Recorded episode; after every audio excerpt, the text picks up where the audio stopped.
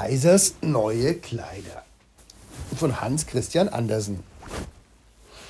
Vor vielen Jahren lebte ein Kaiser, der so ungeheuer viel auf neue Kleider hielt, dass er all sein Geld dafür ausgab, um recht geputzt einherzugehen. Er kümmerte sich nicht um seine Soldaten, er kümmerte sich nicht um das Theater und liebte es nur, spazieren zu fahren, um seine neuen Kleider zu zeigen. Er hatte einen Rock für jede Stunde des Tages. Und wie man von einem Könige sonst sagt, er sei im Rat, sagte man hier immer, der Kaiser ist in der Garderobe.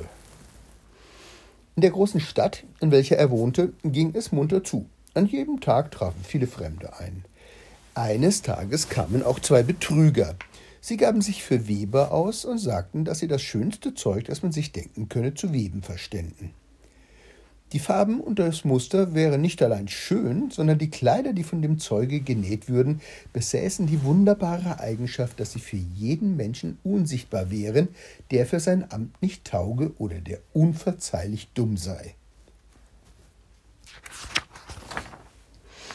Das wären ja prächtige Kleider, dachte der Kaiser. Wenn ich die hätte, könnte ich ja dahinter kommen, welche Männer in meinem Reiche zu dem Amte, das sie haben, nicht taugen.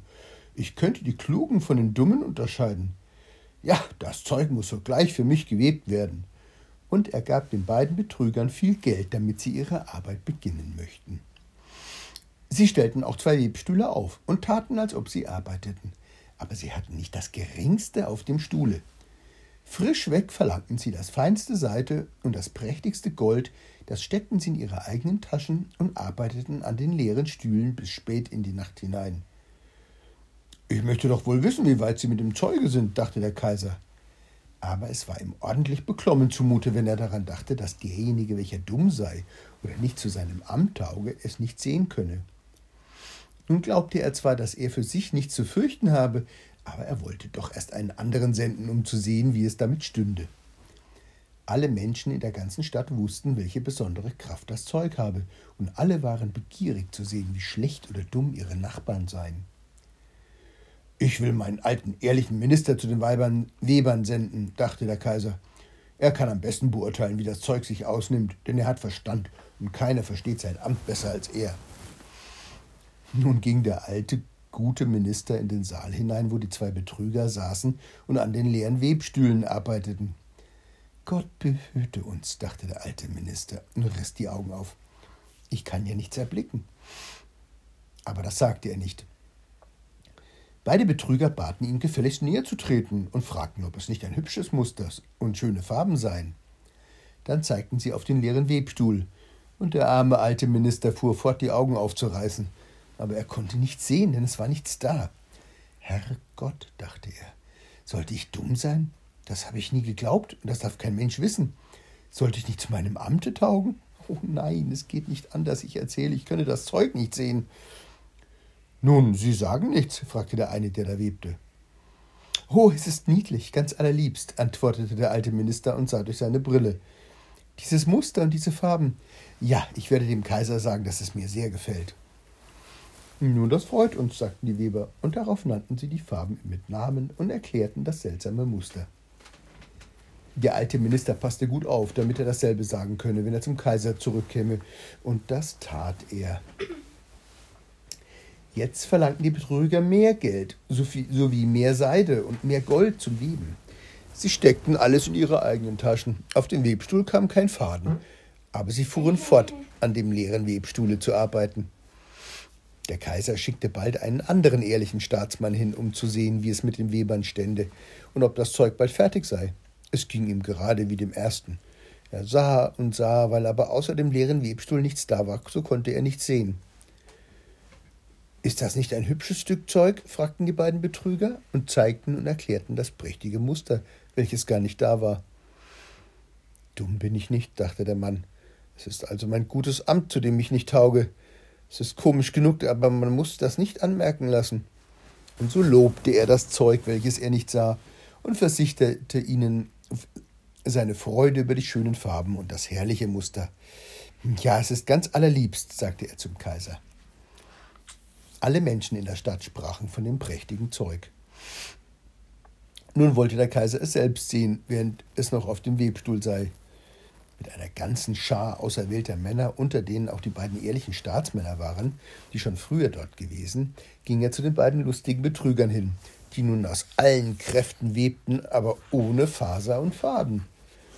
Ist das nicht prächtig? sagten die beiden alten Staatsmänner, die schon einmal da gewesen waren. Sehen Eure Majestät, welches Muster, welche Farben.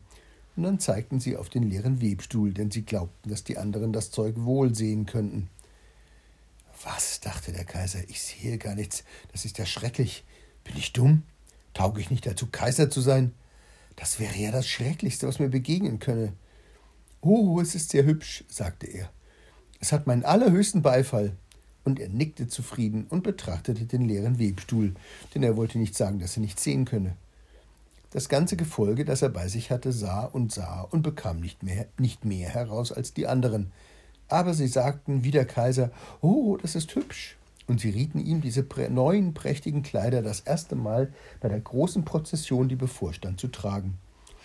Es ist herrlich, niedlich, exzellent, ging es von Mund zu Mund, und man schien allseits innig erfreut darüber, und der Kaiser verlieh den Betrügern den Titel Kaiserliche Hofweber. Die ganze Nacht vor dem Morgen, an dem die Prozession stattfinden sollte, waren die Betrüger auf und hatten über 16 Lichter angezündet. Die Leute konnten sehen, dass sie stark beschäftigt waren, des Kaisers neue Kleider fertig zu machen. Sie taten, als ob sie das Zeug von dem Webstuhl nähmen. Sie schnitten mit großen Scheren in die Luft, sie nähten mit Nähnadeln ohne Faden und sagten zuletzt, nun sind die Kleider fertig. Der Kaiser kam mit seinen vornehmsten Kavalieren selbst dahin, und beide Betrüger hoben den einen Arm in die Höhe, gerade als ob sie etwas hielten, und sagten Seht, hier sind die Beinkleider, hier ist der Rock, hier der Mantel und so weiter.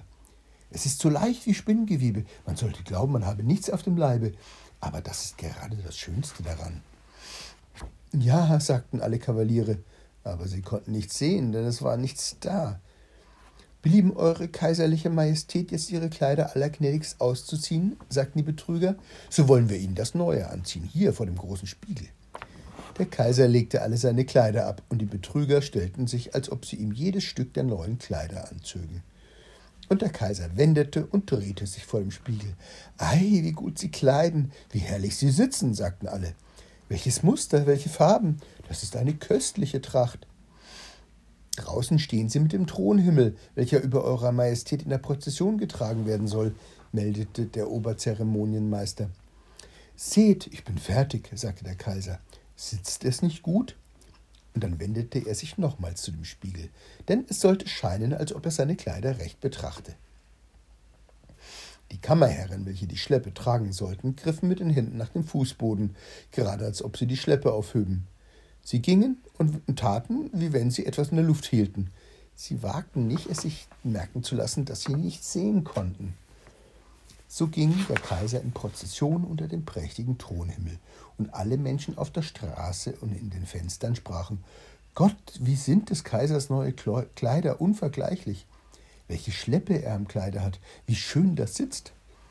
Keiner wollte es sich merken lassen, dass er nichts sehe, denn dann hätte er ja nicht zu seinem Amte getaugt oder wäre sehr dumm gewesen. Keine Kleider des Kaisers hatten solches Glück gemacht wie diese. Aber er hat ja gar nichts an, sagte plötzlich ein kleines Kind. Herrgott, hört die Stimme der Unschuld, sagte der Vater, und einer zischelte dem anderen zu, was das Kind gesagt hatte. Aber er hat ja gar nichts an, rief zuletzt das ganze Volk. Das ergriff den Kaiser, denn es schien ihm, als hätten sie recht. Aber er dachte bei sich, nun muss ich die Prozession aushalten. Und die Kammerherren gingen noch steifer und trugen die Schleppe, die gar nicht da war.